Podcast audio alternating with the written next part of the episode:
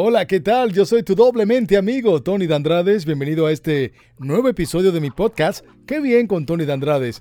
Hoy tengo una invitada que es una muy buena amiga. Nos conocemos desde hace mucho tiempo en la cadena Univisión cuando ella comenzaba en Despierta América. De hecho, fue una de las pioneras de este show matutino que lleva tantos años con mucho éxito en la televisión hispana de Estados Unidos.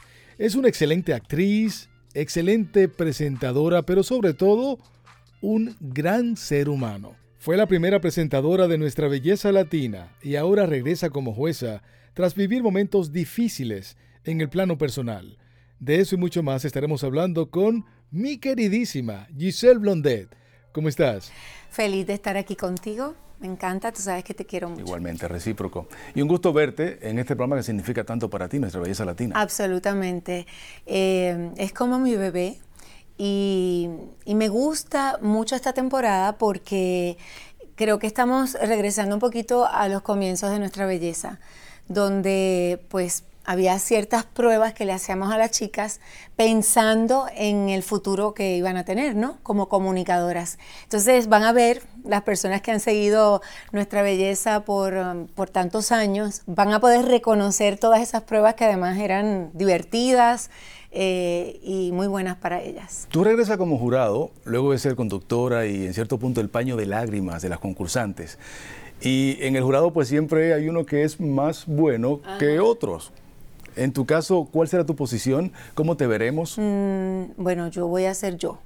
Definitivamente no, no, no me gustan e, esos eh, personajes en mi caso, ¿no? Sobre todo porque yo siento una responsabilidad muy grande con cada una de las participantes. Al día de hoy, y ya pues Alejandra ya ha animado el programa pues varios años y, todavía las mamás me traen a las hijas y hay chicas que se encuentran conmigo en la calle o me escriben eh, pues pidiéndome un consejo, eh, diciéndome que quieren ser parte de nuestra belleza latina. Yo creo que tengo un privilegio y es que estuve tantos años con ellas en el escenario, compartiendo con ellas tantas vivencias, o sea, estando con ellas en los momentos más difíciles, más duros, cuando se tenían que ir de la competencia, yo les ofrecía ese abrazo de madre que tanto necesitaban, cuando se enfrentaban al jurado y temblaban. El corazón se les quería salir. Yo recuerdo claramente cómo yo las apretaba, las apoyaba en mí para que ellas se sintieran seguras. O sea que cuando yo estoy ahí sentada frente a ellas, ahora como, como juez, yo las miro y yo puedo percibir, yo puedo de alguna manera sentir, ver lo que ellas están pensando. Así que voy a hacer todo lo posible por darles las herramientas para que puedan seguir adelante en la competencia. Mi intención es que tengan éxito. Y se regresa a este concurso tras un año un tanto difícil para ti, ¿no? Por el susto que pasaste con tu hija. ¿Valora más la vida ahora? Em, bueno, por supuesto. No, eh, uno, eh, yo siempre he valorado la vida, pero cuando ocurren cosas como la que me pasó con mi hija, es cuando uno realmente realiza eh, lo importante que es eh, estar cerca de los seres que uno quiere, recordarles todos los días eh, lo importante que son en nuestras vidas y, y tener bien claras nuestras prioridades. Eh, yo lo veo como, yo sé que suena medio loco, pero yo veo todas las cosas que me han pasado como una gran bendición, porque me han dado la oportunidad de realizar que por mejor que uno sienta, la familia y todo, siempre uno puede hacer algo más. Siempre uno tiene que sacar ese, ese tiempo para escuchar lo que tiene que decir esa persona que tú quieres, abrazar, eh, ser cómplice de esa persona, vivir con esas personas que tú quieres. ¿Cómo está tu hija? Ella está bien, gracias a Dios, eh, cada día mejor. Eh, y una tremenda madre. Mi nieto es bello, que Dios me lo cuide.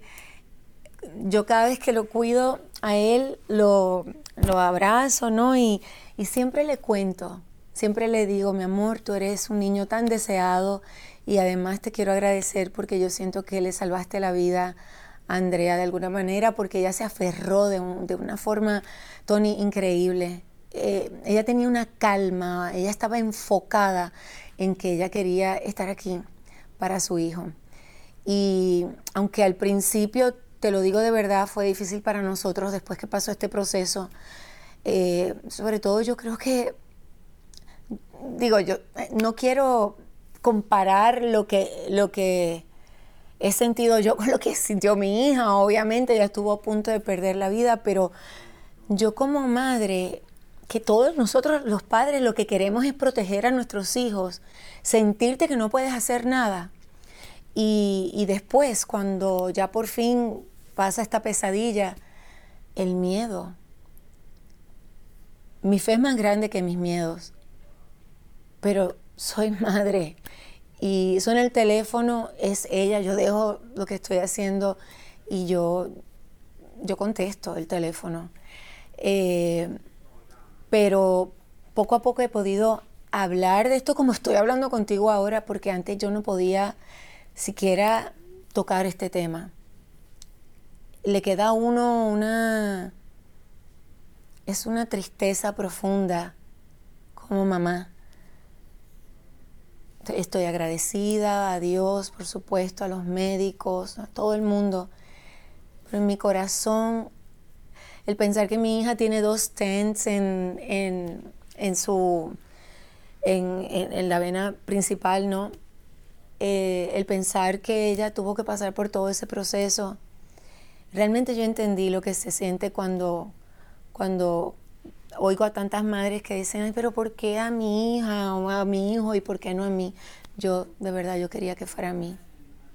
Yo sentía que yo me iba a morir si, si a mi hija le pasaba algo te lo digo de verdad. Era algo, eh, era como, como una cosa surrealista, era como, esto e, era como, no sé, como que no, no, no estaba pasando de verdad, no, no, eh, eh, algo increíble, de verdad.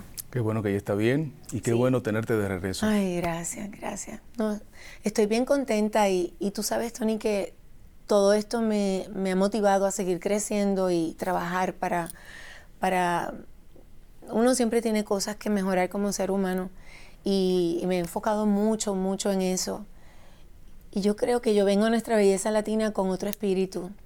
Siempre he amado a las chicas y, amo el programa y todo, pero me siento que vengo aquí con, con los deseos de de verdad ser cómplice de ellas y ayudarlas a que aprovechen esta oportunidad al máximo. Como ya he dicho varias veces y quiero que eso quede bien claro, yo estoy aquí para construir, no para destruir. Y estás bella, firma aquí. Ay, gracias. Mira, y el agente 809 eh, viene. Viene, viene, estamos preparándolo. Ya bajé, de, peso para el traje.